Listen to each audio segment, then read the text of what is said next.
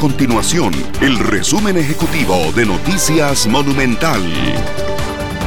Hola, mi nombre es Fernanda Romero y estas son las informaciones más importantes del día en Noticias Monumental.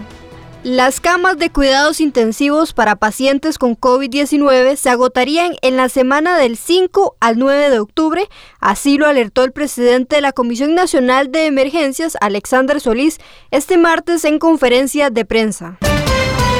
Y en otras informaciones, el ministro de Seguridad Pública, Michael Soto, alertó a los diputados de la Comisión de Asuntos Hacendarios que un déficit presupuestario de 10 mil millones de colones afectaría la operatividad de seguridad pública en el 2021. En la audiencia, el jerarca explicó que hay una limitante de recursos en algunas subpartidas del presupuesto que tienen un efecto directo en la operatividad del ministerio.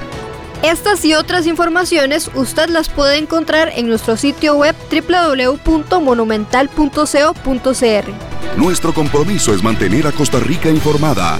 Esto fue el resumen ejecutivo de Noticias Monumental.